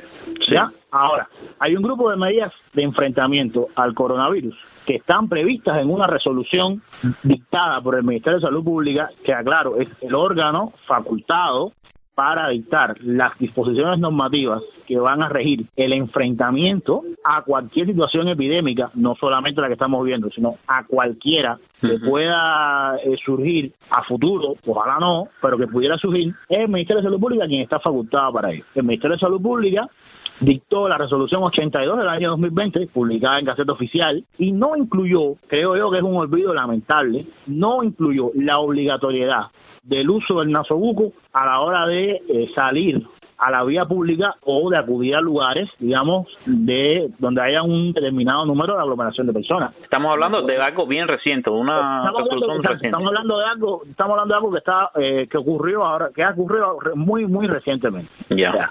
la pregunta aquí sería, ¿por qué eh, esa resolución no previó o no estableció el carácter obligatorio del uso del nasobuco cuando todos sabemos desde hace meses que el uso del nasobuco, va a quedar redundancia, es fundamental. Claro. Es una medida fundamental para, para el enfrentamiento al coronavirus. O sea, esa es la gran pregunta aquí. Si esa resolución incluso establece el protocolo a seguir para el aislamiento de las personas, o sea, el tiempo que tienen que estar aislados, las medidas de bioseguridad que hay que tomar con ellos, reconoce incluso que el país está en una situación de emergencia sanitaria, que es cierto que la hay, donde además el uso del nasobuco es una condición, es, algo eh, estratégico, la pregunta es por qué no lo previó, por qué no está establecido. Ahora, las medidas de enfrentamiento al, al coronavirus, o sea, en el, al coronavirus, en el caso del nasobuco, lo que han hecho es tomar como referencia las medidas que se han dictado a través de los medios de prensa. O sea, las primeras mesas redondas o conferencias de prensa que se dieron sobre este tema, donde se le orientó a la población usar el nasobuco para salir eh, a la vía pública. Pero eso no es algo legal, ¿no? No, no es ley. Lo que, ocurre, lo que ocurre es que el derecho no manda, no dispone y no obliga a través de los medios de comunicación. Claro. O a través de los medios de prensa. Lo hace utilizando los instrumentos eh, legales que existen para ello, ya que tiene que cumplir una serie de requisitos eh, formales, entre ellos el último, el, uno muy importante, que casi siempre lo considera como, como, como último en el proceso de elaboración de cualquier disposición normativa, es la publicidad de la disposición normativa. Es decir, usted establece determinada obligación, determinado, eh, determinada cuestión que, que tiene que ser cumplida por, por, por, las personas y lo que hace es que la establece en una disposición normativa, digamos, en la resolución del MISA que te comentaba anteriormente, la publica en Gaceta Oficial y listo. Ya. Se acabó. Es, esa sería la lógica. Lo que ha estado ocurriendo es que ante la irresponsabilidad, porque yo no puedo catalogar de otra forma, de ciertas personas de no usar el nasobuco a la hora de salir a la vía pública, eh, digamos coloquialmente se ha echado mano, primero al, al régimen contravencional vigente, ¿ya? Que se aplica cuando existen casos de propagación de, de enfermedad y tal. Pero es un régimen contravencional ya existente que está adoptado en una disposición normativa preexistente y que por tanto no tiene recogida las particularidades de el uso del nasobuco, sino que se está aplicando una disposición normativa que está hecha para otra cosa. Sí, es, general, ¿no? Es disposición general. Es general, es general. Incluso esa disposición normativa que, perdóname, lo olvido, no, no encontré el número, pero te puedo asegurar que, que, existe, faculta para imponer las multas que están previstas en esa disposición a los inspectores del Ministerio de Salud Pública, no a la PNR. Oh. O sea, no a la Policía Nacional Revolucionaria. Y hoy, y hoy hay un número determinado de multas en este sentido que se ha dicho públicamente que las han puesto los eh, agentes de, de autoridad. Sí, como no, se han visto en las redes sociales, sí. ¿Por qué no se incluyó en esa resolución del Ministerio de Salud Pública lo, la obligación de utilizar nasobuco en la vía pública? O sea, es la gran pregunta. Si era, si además es una resolución que está dictada para enfrentar esta situación. Y ahí mismo se podía haber establecido que el incumplimiento de ese, de esa obligación acarreaba una sanción, en este caso administrativa, de una multa entre tanto y tanto dinero. Y listo. O sea, quedaba completamente cubierta, digamos, desde el punto de vista legal, eh, eh, la imposición de esas de esas medidas, de esas medidas administrativas, de esas multas. Claro. Que, para, que además yo veo, o sea, yo quiero aclarar que teóricamente yo veo muy bien que exista un régimen sancionador, tanto eh, administrativo como penal, que seguramente hablaremos más adelante, para este tipo de violaciones, a la actual circunstancia y dado lo peligroso que es el hecho de no tener eh, un nasobuco pues. Yo lo único que, que, me hubiese gustado es que se cumplieran las formalidades legales. Claro no porque sean meras formalidades, sino porque son también garantías. Sí, garantías dentro de la ley. ¿no? Garantías de los derechos y además garantía de, de que hay una obligación que cumplir. Y, y, listo, usted lo pone, lo incluye en una resolución del Ministerio de Salud Pública, lo publica en la Gaceta Oficial, luego eh, le da cobertura mediática al contenido de esa resolución en los medios, habla que está establecido ahí, lo indica, lo señala, se lo deja bien claro a las personas y listo. O sea, no hubiese pasado nada. Ya. Eh, en ese sentido, eh, creo que hay que tener en cuenta esto que, te comentaba. Bueno, entonces la, la, pregunta que tengo relacionada con esto y que la he leído también en, en las redes sociales es con, con respecto a, estos juicios es el, es el hecho de que se ha tomado no la actual pandemia de coronavirus como un agravante para el delito de propagación de epidemias que es que se está usando mayormente, ¿no? Sin embargo, he leído también algunos juristas, entre los que te incluyes tú, que han criticado esto. ¿Tú me puedes explicar exactamente qué, es criticable de que sea un agravante el delito de, propagación de, de epidemia? A ver, esta agravante, en mi caso particular, yo donde único la, o sea, la vi que fue apreciada o que se manifestó fue en el último programa Hacemos Cuba que se transmitió.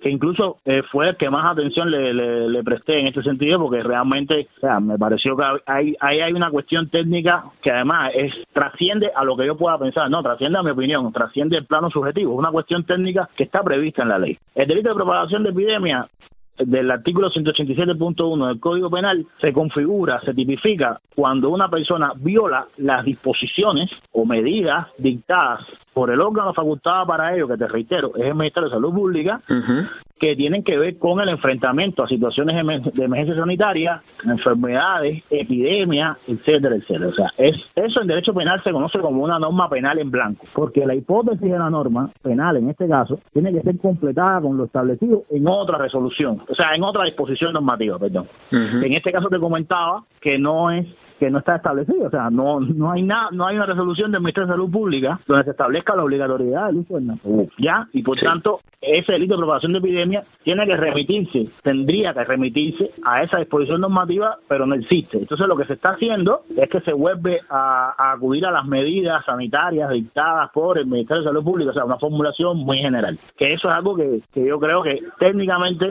está mal, porque la, la hipótesis tiene que ser completada con una disposición específica por la cual usted va a sancionar a la persona. Sobre todo Una disposición que hoy día no existe.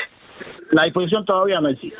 Ya. ¿ya? Y el, el supuesto de hecho que está abarcado aquí por este delito de propagación de epidemia, para aplicar el, la- el delito de propagación de epidemia, es que una persona salga a la vía pública sin el nasobuco. Pues bien, debería existir, en mi opinión, una disposición de tipo, eh, o sea, dictada por el Ministerio de Salud Pública donde se estableciera esa obligatoriedad. Que te repito, para mí hubiese sido perfecto que se hubiese incluido en la resolución 82 del 2020 y incluso con un pequeño régimen contravencional, digo pequeño en el sentido de que es específica para esa contravención, ¿no? Definido en la propia resolución y en caso de que la contravención no hubiese sido suficiente, se aplicaba el, el- el Código Penal por, por, por el delito de propagación de epidemias y. Ahora, yo lo que aprecié en el último programa Hacemos Cuba es que al momento que se da a conocer el fallo del tribunal, ahí se comete un error técnico importante.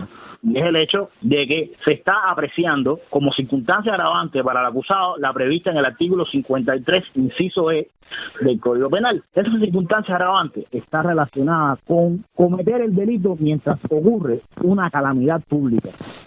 Por supuesto, no hay que ser muy entendido en derecho ni en ninguna ni en epidemiología, digamos, para saber que evidentemente el enfrentamiento a una epidemia es una calamidad pública. O sea, eso forma parte de, de- de- de- de una situación fáctica donde existe un alto peligro para eh, la sociedad en general y por tanto debe ser un agravante que usted cometa un delito en cualquier caso, en- en- mientras esa circunstancia ocurre. perdón. Ahora, lo, lo que lo que me llama la atención es que usted, en el caso del delito de propagación de epidemias, no puede considerar la calamidad pública como agravante. ¿Por qué? Porque la epidemia es justamente, o sea, deja de ser la agravante para convertirse en un, en una- un elemento de tipicidad del delito de propagación de epidemia. O sea, lo que usted está apreciando como una circunstancia agravante es una circunstancia que forma parte del delito de propagación de epidemia.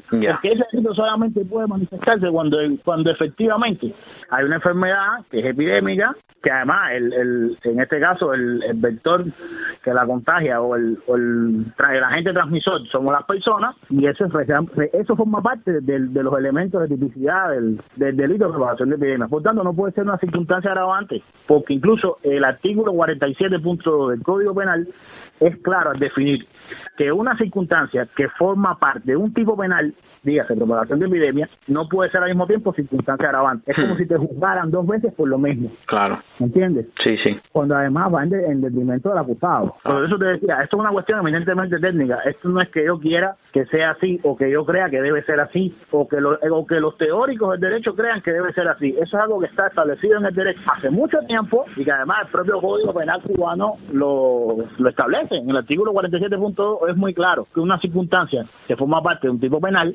no puede ser al mismo tiempo circunstancia agravante. Claro. Y en este caso, el hecho de, come- de, de salir a la calle sin nasobuco, justamente puede, pudiera ser el delito de propagación de epidemia, porque justamente nos encontramos en una situación de epidemia que obviamente es la calamidad pública a la que nos estamos enfrentando. O sea, no, ya está, la, la calamidad pública está, digamos, subsumida en ese delito que ya fue imputado y por el cual lo vas a sancionar.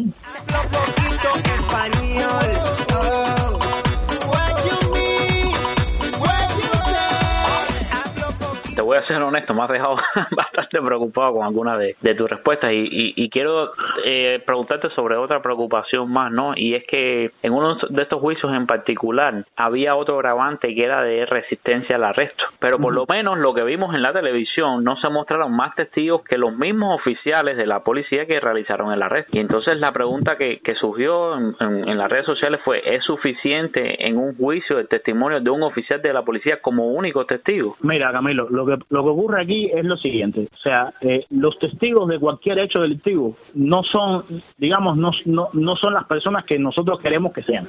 ¿no? O sea, los testigos de un hecho delictivo son aquellas personas que tienen información sobre el hecho delictivo en sí mismo.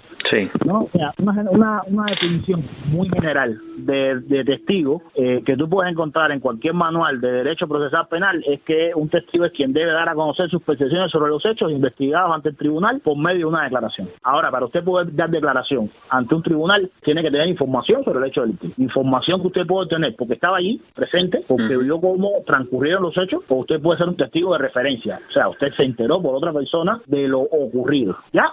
Sí. Ahora, en este caso que tú me comentas, ¿quiénes estaban de, de testigo? Bueno, pues los agentes de la autoridad. O sea, la- el policía o los policías puede ser en otro caso. Pero es que obviamente las personas que tienen información sobre el hecho delictivo en sí mismo es, es el acusado y los policías.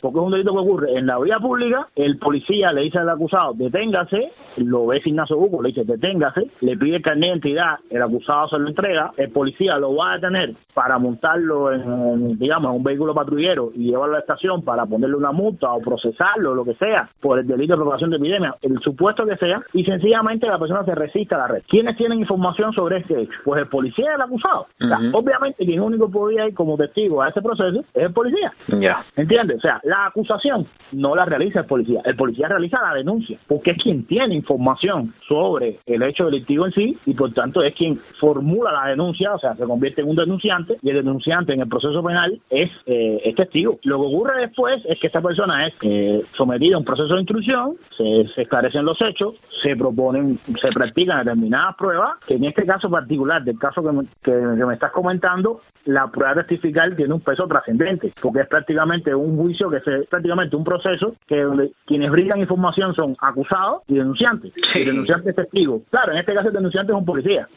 Pero es que también el delito de resistencia es a la autoridad, o sea, se comete por el sujeto eh, pasivo del delito es la autoridad o sus agentes, o agentes de la autoridad. En este caso es la funcionarios o agentes de la autoridad. En este caso es un agente de autoridad que es la policía. Pero es básicamente, o sea, básicamente eso, es quien concurre a, a- a brindar información como testigo en el proceso, es el policía porque es quien tiene información. Quien formula la denuncia es el policía, ahora quien formula la acusación contra la acusada es la fiscalía, que esa es su parte, ¿ya? Pero Sí. yo no veo mal, o sea, no, no me parece desatinado que haya un solo testigo porque los hechos transcurrieron de esa manera.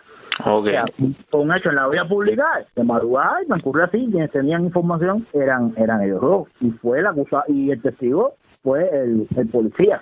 Yo sé que esto puede sonarle a alguien eh, como la, no sé, como si fuera una pelea de león a mono, como se dice coloquialmente, con el mono amarrado. Sí. No, pero es real, o sea, yo, yo entiendo que en el imaginario popular de algunas, de muchas personas puede funcionar así, pero es que realmente quienes tienen información sobre el hecho delictivo en sí mismo es el policía y el acusado, porque eso fueron, claro, es- yo entiendo, se, se torna la palabra de uno contra el otro, y el tribunal decide o decidió, pero es básicamente eso, es, es como, por ejemplo, salvando las diferencias, y esto no sé si lo podrás incluir, pero bueno, para que se entienda la comparación, es como cuando ocurre un delito de violación. El delito de violación muchas veces ocurre en lo que se llama condiciones de soledad.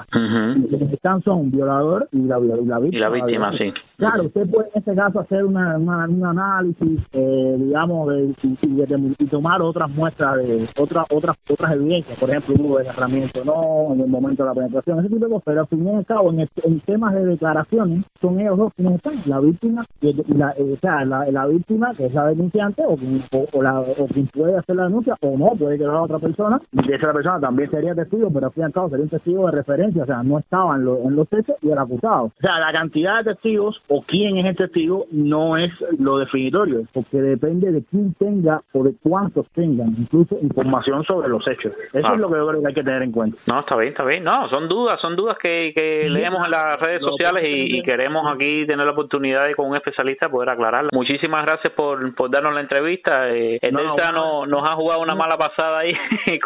eh, te, te perdí un poco en, en algunas partes, pero bueno, esperemos que, que podamos mejorar un poquito el audio para, para que todos nuestros oyentes puedan disfrutarla y, y bueno, agradecerte enormemente por, por la No, gracias oportunidad. a, ti por la, gracias a ti por la invitación, a Lucía y a Miguel Alejandro, y bueno, nada, un placer poder haber compartido con ustedes. Muchísimas gracias. Dale, gracias a ti. Bueno, pues esta fue nuestra entrevista. Esperamos que haya sido de utilidad para que, como siempre digo, saque usted sus propias, bueno, eso no lo digo yo, pero lo voy a decir, eh, saque usted sus propias conclusiones acerca de, Tampoco lo dice pues. de todo este de este asunto que tanta polémica ha despertado en redes por estos días de el llamado tras la vianda, he visto que le han llamado algunos, otros eh, han dicho que ahora el noticiero es el nuevo tras la huella. A lo mejor Bueno, encuentran mi picadillo en todo Eh, ese... Aquí nos trajimos un experta para que, bueno, usted sepa eh, si es una, viola- una violación de, de los derechos, cómo, cómo se deben enfocar este tipo de casos que, que hasta cierto punto tienen cierta utilidad, ¿no? Y bueno, nada, pues seguimos con el debate del programa del día de hoy que va a estar un poco extenso, pero bueno. Camilo, ¿qué más te trajiste? No, eh, yo estaba pensando en. Porque hay, hay- estaba hablando que a veces parece su picadillo. ¿Lo y, tú? y esta semana leí que, que el gobierno de Cuba excarceló a 6.579 presos, ¿no? Para... Eso tiene que ver con el picadillo. ¿Y eso tiene que copiar? No, porque como, como él dijo que a veces parece su picadillo con lo de tras la huella, ¿no? Pensé en eso, en, en todo esto que estamos hablando en la entrevista de, de la policía y los juicios y no sé qué, y, y cómo todas estas personas, vale, me parece que es un número que no es pequeño, 6.579 personas que han 6.000 sido pequeño, escarceladas, ¿no? un pueblo chiquito, en vez de jugar hay como 4.000 habitantes nada más. No, pero le digo, por eso eh, está bien. Y, y con lo del picadillo, porque porque me estaba acordando de un cuento que me hizo ahí el otro día de unos tenis. Y entonces se me unió en la cabeza lo de se aparece picadillo y, y los presos. Ay, ¿cuál es el cuento de los tenis? El cuento de los tenis, güey, compadre. Hace, hace ya, uff, bueno, hace un año exactamente. A mí me robaron unos, unos popis blancos. Unos popis blancos y una toalla mojada. de la ¿Dónde tendencia. estaban? ¿Los tenían tendido en el patio? en el patio, eh, entonces eh, me envolvieron los, los popis y la toalla mojada. Acabaron con ellos, con una peste. Porque la toalla no se le iban a robar de primera y pata. La usaron Sí. como medio para llevarse los Acabé de tenis. bañar, yo la estaba tendida, estaba mojada, imagínate tú. Y cu- cuando cuando vi, bueno, cuando me preguntan, ¿no? El valor de los tenis, yo declaro un valor de los tenis así de aleatorio. Pero ¿quién te preguntó? ¿El ladrón antes de llevarse te preguntó cuál era el valor No, de la los tenis? policía. Mira, mira. Oye, que esto es Mira, serio. ay, tú no sabes hacer cuento, compadre. Mira, cuando se roban los tenis, la toalla mojada, tú vas para la policía y denuncias el robo. Eso tienes que aclararlo porque aquí tú sabes que la mayoría de la- ese tipo de robos así menores no, la gente ni Sí, es verdad, bueno, no fue, o sea, no fue el noticiero, fue la policía la que vino. Le, Te perdiste la oportunidad que fue el noticiero. le- tremenda oportunidad. Le, le- bueno, conté cuando me preguntan, mientras cosas te preguntan esto, ¿por dónde crees que ha entrado? Esas, esas preguntas clásicas, ¿no? Sí. Eh, entre esas preguntas estaba el, valor de, los de los popis. Y Entonces tú tienes que hacerle el trabajo a la policía. ¿Por dónde entró el tipo? Se lo tienes que decir tú. Sí, yo, bueno, ahí bueno, cuáles son los puntos. Los puntos débiles, débiles de la casa, y bueno, haber entrado por ahí, no sé, en fin. Y nada, me llaman un buen día, eh, como cuatro o cinco meses después, para que, que fuera, ¿no? A la estación de policía, Apareció el ladrón. no, lo, el dinero. El dinero. Los- Pero apareció el ladrón. ah, el sí, dinero te claro, lo paga claro. el ladrón. Eh, sí, sí, exacto, algo así. No, los tenis yo sabía que no iban a aparecer, la toalla menos. Pero apareció el ladrón por lo menos, ¿no? Entonces, era eso que la, la, entonces la, la policía, o sea, la, la- compañera que me atiende me explica que es que la sanción eh, para estos casos de ra- raterismo, no sé cómo llamarle, eh, se roban, eh, ese día el robo, Delincuencia. aquí fue en el barrio, se roban unos tenis por aquí, una cosita por allá, eh, paga el, el valor monetario, algo así, el valor monetario de lo que, bueno, de lo que se llevó. Y ya esa es la, la sanción. No digo que sea así con todo el mundo, pero una especie de política. No, no, no sé si era en Marianao nada más, si eso era algo nacional, si era algo provincial, pero sí. se- Y la, la idea era que respondía a la falta de capacidad de las prisiones. Esa era la sanción, no va preso. Esa era la sanción. Sí, es una medida muy. No, pero tiene que. No, no puede ser. A ver, a lo mejor le hicieron un trabajo correccional en la calle, ¿no? O, eh, no sé. Bueno, era. Sí, él, de- él devolvió el valor de, de todo lo que había robado. Exacto, esa fue su, su Te sanción. devolvió el dinero de los tenis, pero no el de la toalla. El valor que te dio la gana a ti de decir. Sí, lo que si lo hubiese sabido, hubiese dicho más, ¿no? Ay, el delincuente en esta historia eres tú. No, ¿Cuánto tú dijiste que costaban los tenis ahí? 35 CUC. Ya, y si, si tú decías que costaban 200 CUC, te tenían que devolver 200 Eso me CUC. pregunto yo. Tu palabra contra el Para la próxima, vamos a ver. En fin, bueno, pues entonces, ¿cuál es la noticia, Camilo? ¿Cuántos presos escarcelados? 6.579. No, me parece un... A ver, las cárceles en el mundo entero más gente Es llevan medida, tiempo al- es una al- medida del- por el... Por el Claro, a ver, las cárceles del mundo entero te decía, el, el- llevan los medios alertando desde hace tiempo ya de que son lugares donde es muy difícil mantener medidas de higiene, de, ¿sabes? De no acercarte a las personas, de no tocar, no sé qué. Es complicado, ¿no? Y entonces se ha pedido que delincuentes fueran personas que han sido eh, ¿sabes? Eh, detenidos por crímenes no violentos, ese tipo de cosas, que sean escarcelados, ¿no? Y eh, parece que Cuba también está tomando ese tipo de medidas actualmente. Algunos, déjame decirte que algunos, por el tiempo que, que llevan ya de cumplir la condena, incluso como que ya no, no van a, a regresar, ¿sabes? A, ya fue algo yo vi un tuit que sobre como que cumplieron la sanción algo que así no, leí el tuit no, no era de un cubano creo no estoy bastante segura que no que decía que eh, si los médicos y el personal de la salud tiene que estar eh, arriesgando su vida para cumplir con su trabajo porque eh, los presos no arriesgan su vida para cumplir con su condena no pero qué cosa es eso no entiendo. esa era esa era la, el- la línea de razonamiento y entonces No, bueno no, no, tenía tenía respuestas de todos tipos y de todos colores A ver, una persona eh, que está cumpliendo pena en una cárcel es que también tiene mucho. A ver, hay personas extremo. que cometen errores, errores que a lo mejor no van a cometer más nunca en su vida, ¿entiendes? Hay personas que cometen errores. Ahí sí son delincuentes eh, que no los vas a sacar de ahí porque ese es su mundo, pero, pero si las propias cárceles mundo no es así. no mezclan a, a, los a los convictos por diferentes tipos de delitos, ¿no? O sea, Claro, el de sí, delito sí. económico no está con, con, con, con los asesinos, eh, ¿sabes? Es que, que Sí, sí, hay, sí, hay sí, cosas claro. y cosas, ¿sabes? Y yo pienso, yo pienso que todos eh, se mueve a favor, ¿no? De prevenir el contagio. Al final, ¿no? Eh, Porque al final son vidas, caballero. Yo creo que lo que no, se pueden puede perder ser es extremista y al final esto nos lleva a- al debate del, del papel de la prisión en la, en la sociedad, de, de si es un, un, un elemento para castigar, si es un, un elemento para educar y reformar y algo que es real. La sanción, una vez que uno la cumple, ya, ya uno pagó el precio del crimen. ya. Entonces, No, es así, es que así. de por vida. Es decir, yo, yo sé que detrás Es siempre el está esto de del, del ser humano de no perdonar, pero bueno, la prisión es la medida social, ¿no? Para uno pagar Sí. el crimen, ya sea económico, o sea algo de vida. Claro. En fin, no sé por qué llevarlo siempre al, al extremo. La jugada está apretada, la cosa está en candela. A vivir del cuento porque del invento ya no hay quien pueda. Se acabó el relajito y se formó el despelote. ¿Cómo se te ocurre, papo? Libera la carga que se hunde el bote. A mí no me pregunten no sé qué fue lo que sucedió. Solo sé que no sé nada, solo sé que no fui yo. Así mismo es. Oye, y hablando de, de esto de violencia, estas cosas, ¿vieron lo de la Embajada de Cuba en, en Washington, D.C., ¿no? En los Estados Unidos. Lo vimos, ese fue el desayuno del día de ayer. Del viernes, ya ¿no? es. Bueno, yo no estaba ahí, sí. pero vi las noticias por la mañana. Sí, un hombre armado con un fusil de asalto. Fue un, bueno, a mí me dio una gracia porque al final el fusil de asalto, yo siempre pensando en, en Estados Unidos, cuando tú piensas en, Estados Unidos, generalmente es un AR-15, un arma americana, pero no era un AK-47 lo que usó este presunto atacante. El nombre es Alexander Alazo, tiene 42 años, nacido en Cuba. Reside oficialmente en, en, en Aubrey, Texas, aunque también re- residió en la Florida. Y aparentemente es una lugares. persona que sufre de esquizofrenia o alguna enfermedad similar. Y según la declaración que, que fue hecha pública ¿no? por, por la, el servicio secreto norteamericano, esta persona escucha voces en su cabeza y además se sentía perseguido.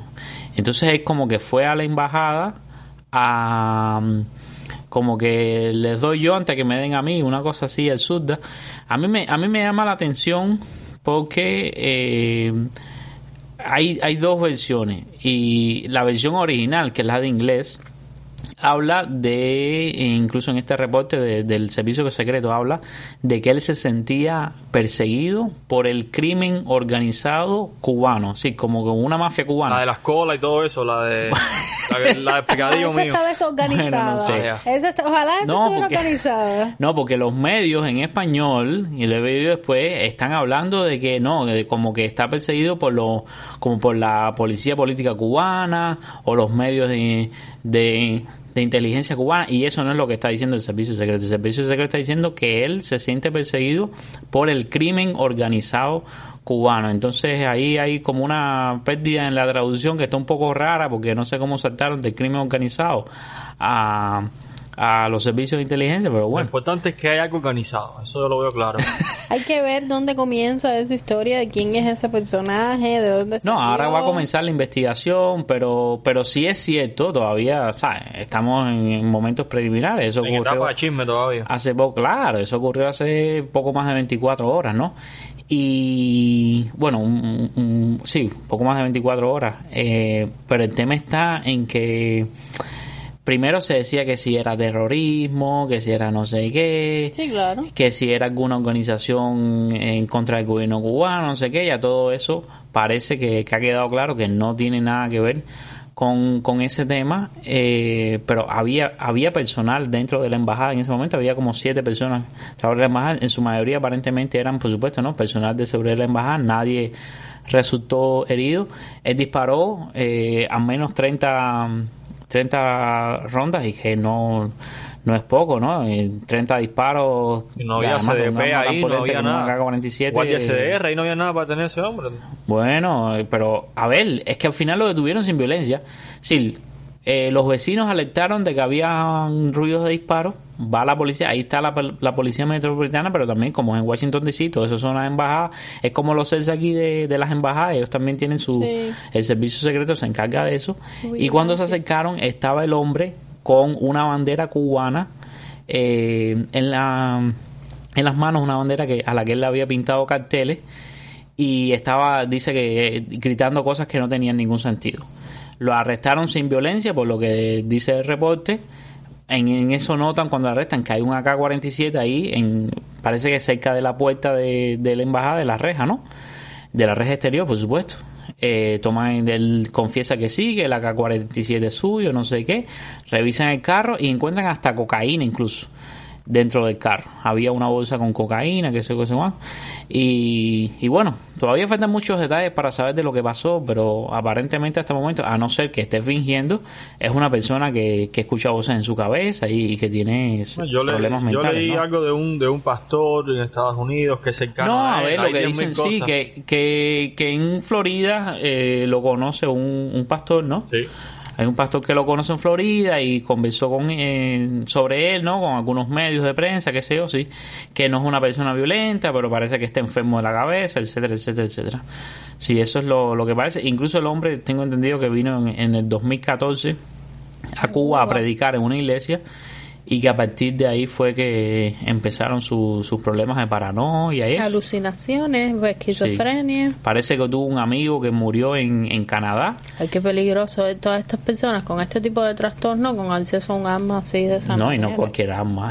Un Una AK-47, eso Que se es- vuela. Dice que él tenía una Glock, Con una eso, pistola. Yo no, ¿no? cola, yo llego, pa, y entro, a donde sea, oye, que eso Ay, es. a ti te roban los tenis del patio, por favor. Tú vas a llegar pan y ti te roban los tenis del patio en tu cara ahí, tú ni te enteras. estaba durmiendo. Bueno, menos mal que, que ahí no tenía un AK-47 y no sintió el ladrón.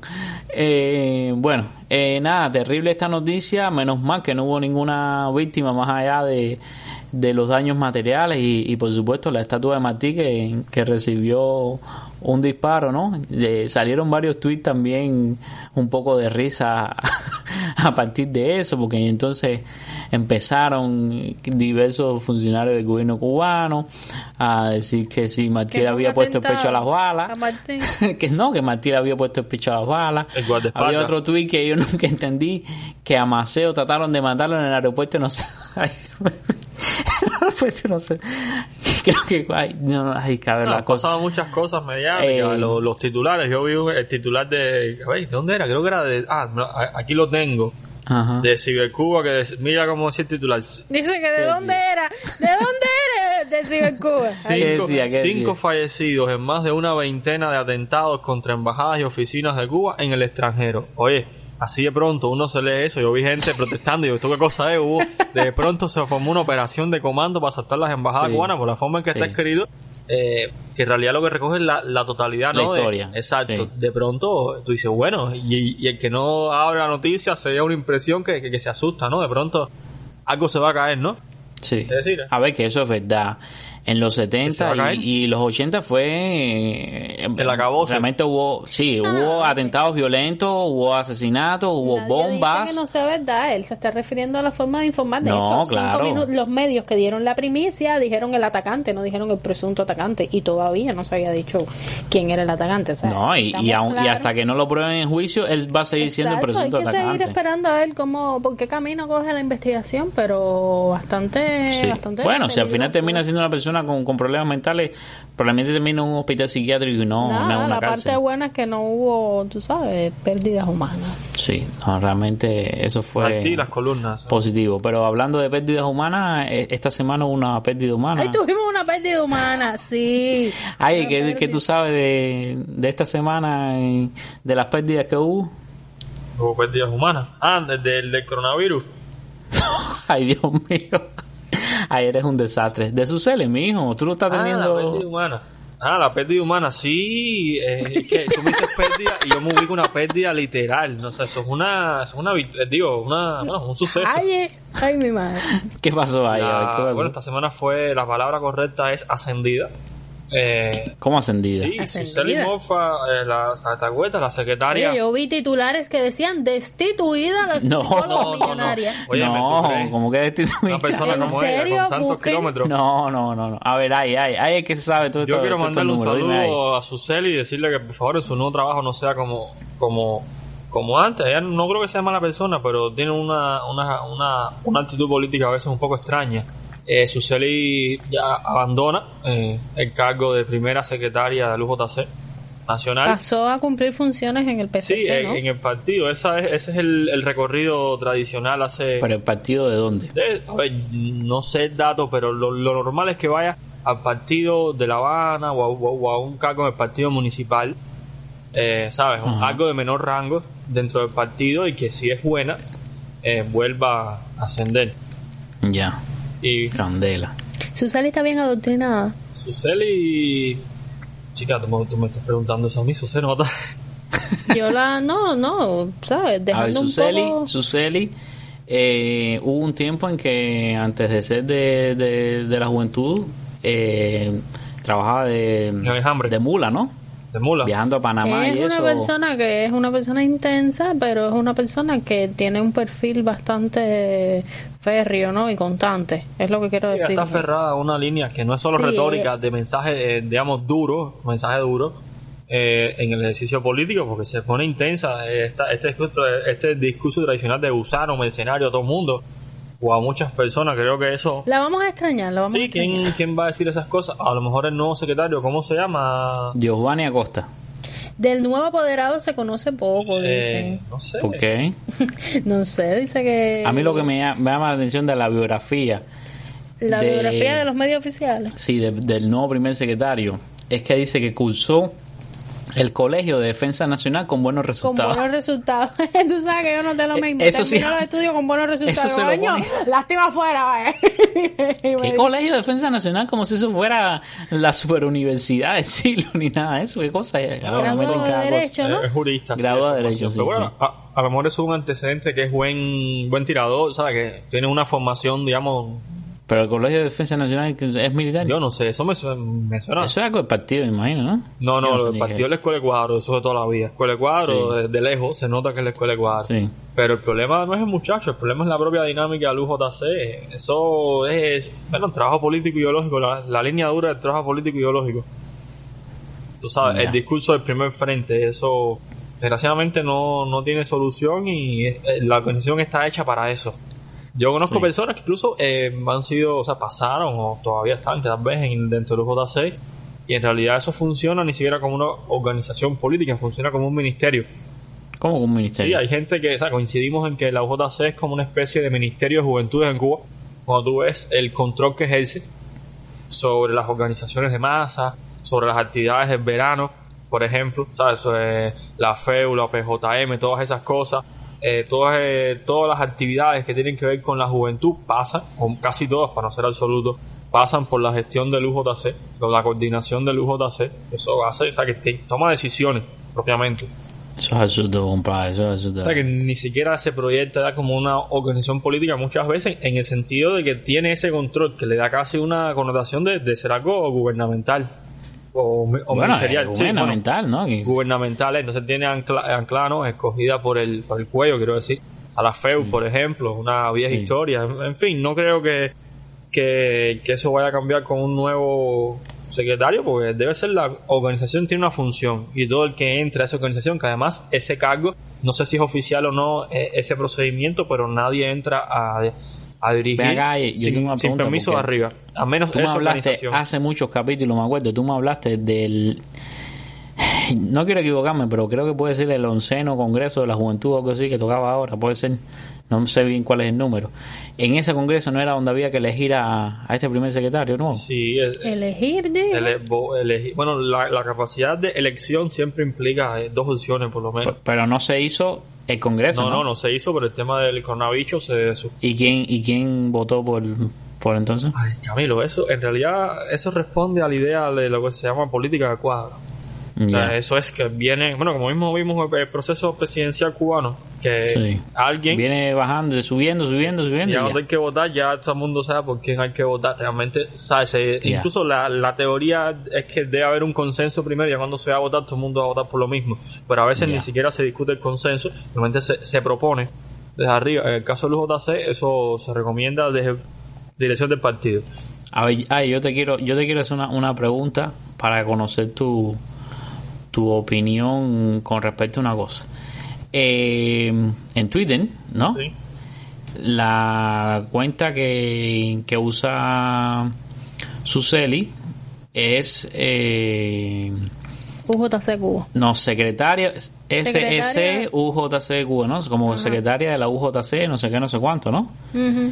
eh, no debería Suseli entregarle esa cuenta de Twitter al nuevo secretario. A ver, el user. Eso es una el pregunta. Nombre, el user, el nombre es Suseli Monfa, ¿no? Sí, no, pero el, nombre, se cambia, eso es lo de El menos. user es secretaria del JC de Cuba, pero el nombre es Suseli Me imagino Monfa. que Pero el nombre O sea, cambiar el... puede ser perfectamente tu cuenta persona. En algún momento dice que es cuenta de, de la UJC. es un medio básico o algo, ¿no? Pero eso, eso creo que No, pero se creó con ese propósito, ser algo- obviamente, con ese usuario. a lo mejor es algo personal. A ver, Tú si viste que hay es la gente que se única cuenta, sí debiera ceder. tú- tú viste que hay gente que se pone en el nombre de Facebook de Twitter, doctor, máster licenciado, se llaman licenciado fulano de tal. Ella, no me- ella- Pero no es el caso. ella quiso ponerse en su usuario secretaria del UJC, no creo que sea la cuenta institucional, como Yusuan, por ejemplo, se puso No, Martín no sé qué. Pero sí pienso que con el tiempo y un ganchito, como dicen los viejos, la cuenta se convirtió en el perfil institucional, ¿no? Eh, Claro. en la- y entonces pero es que sí si... debiera No, no, permiso, permiso, permiso, permiso, permiso.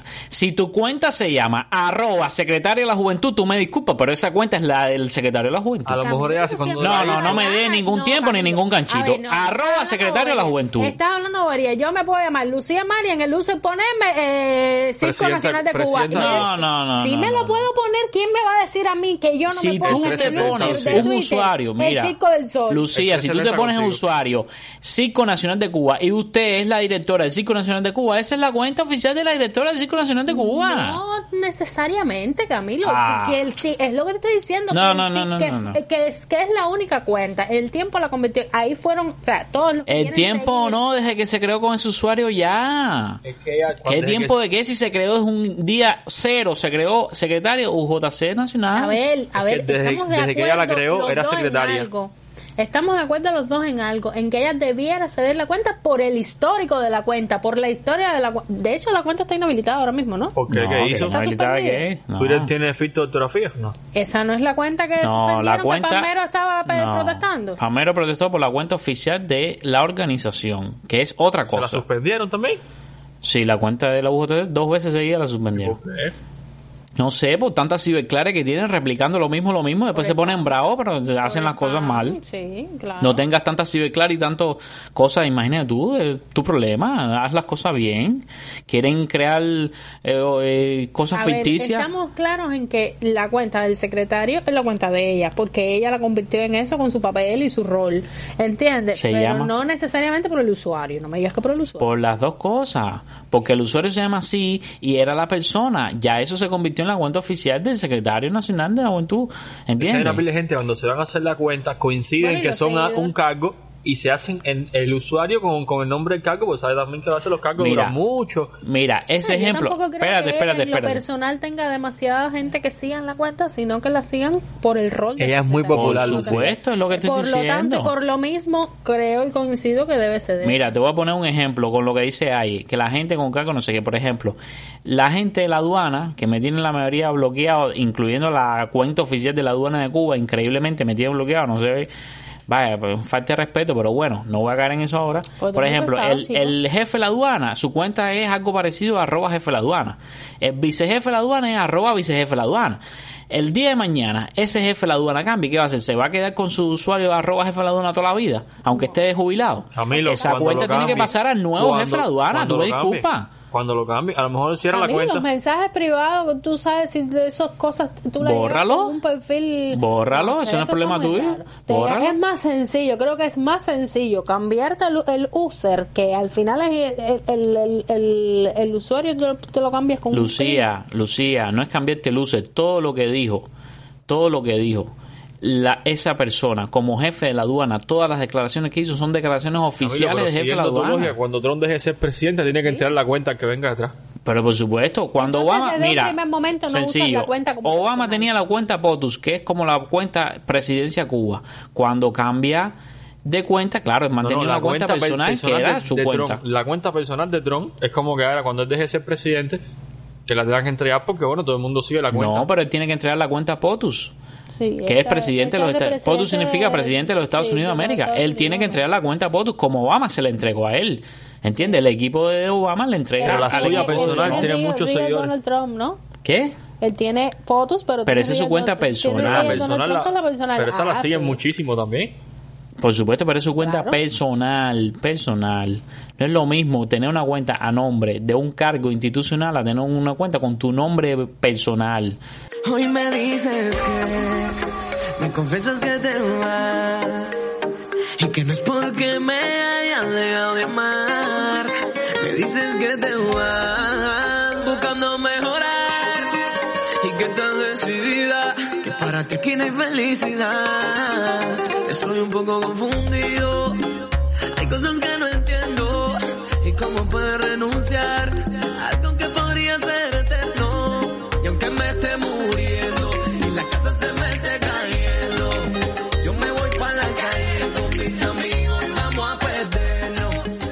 Camilo, cuando todo esto termine y nosotros nos retiremos de viejo, ¿a quién le vas a ceder la cuenta del enjambre? A las nuevas generaciones. La cuenta del hambre yo la voy a hacer mucho antes de retirarme de viejo, porque yo no voy a estar de viejo en esto. Hay que darle paso a las nuevas generaciones. Por delegar cargo. No, yo. En tres o cuatro años ya no estoy en esto, créeme. No, Ya no, tengo idea para esto. es. Esto, es un programa para jóvenes. Yo en tres o ¿tú has cuatro años ya no estoy en esto. Cosas, muchachos.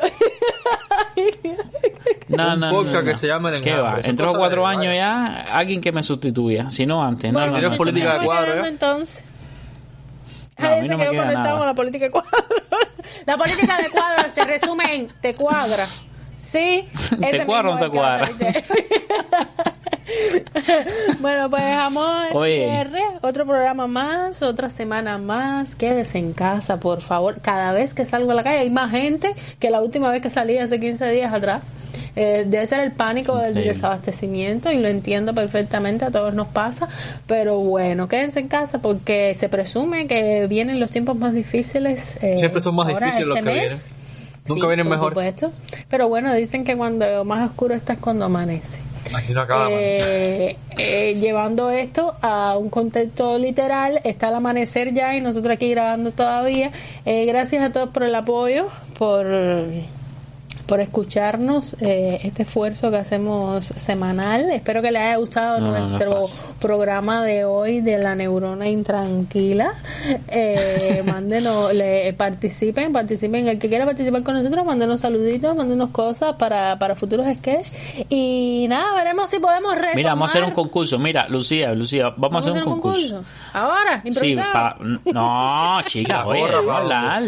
Mira, va- vamos a organizar algo para hacer un sketch la semana que viene, involucrando ¿no? al público.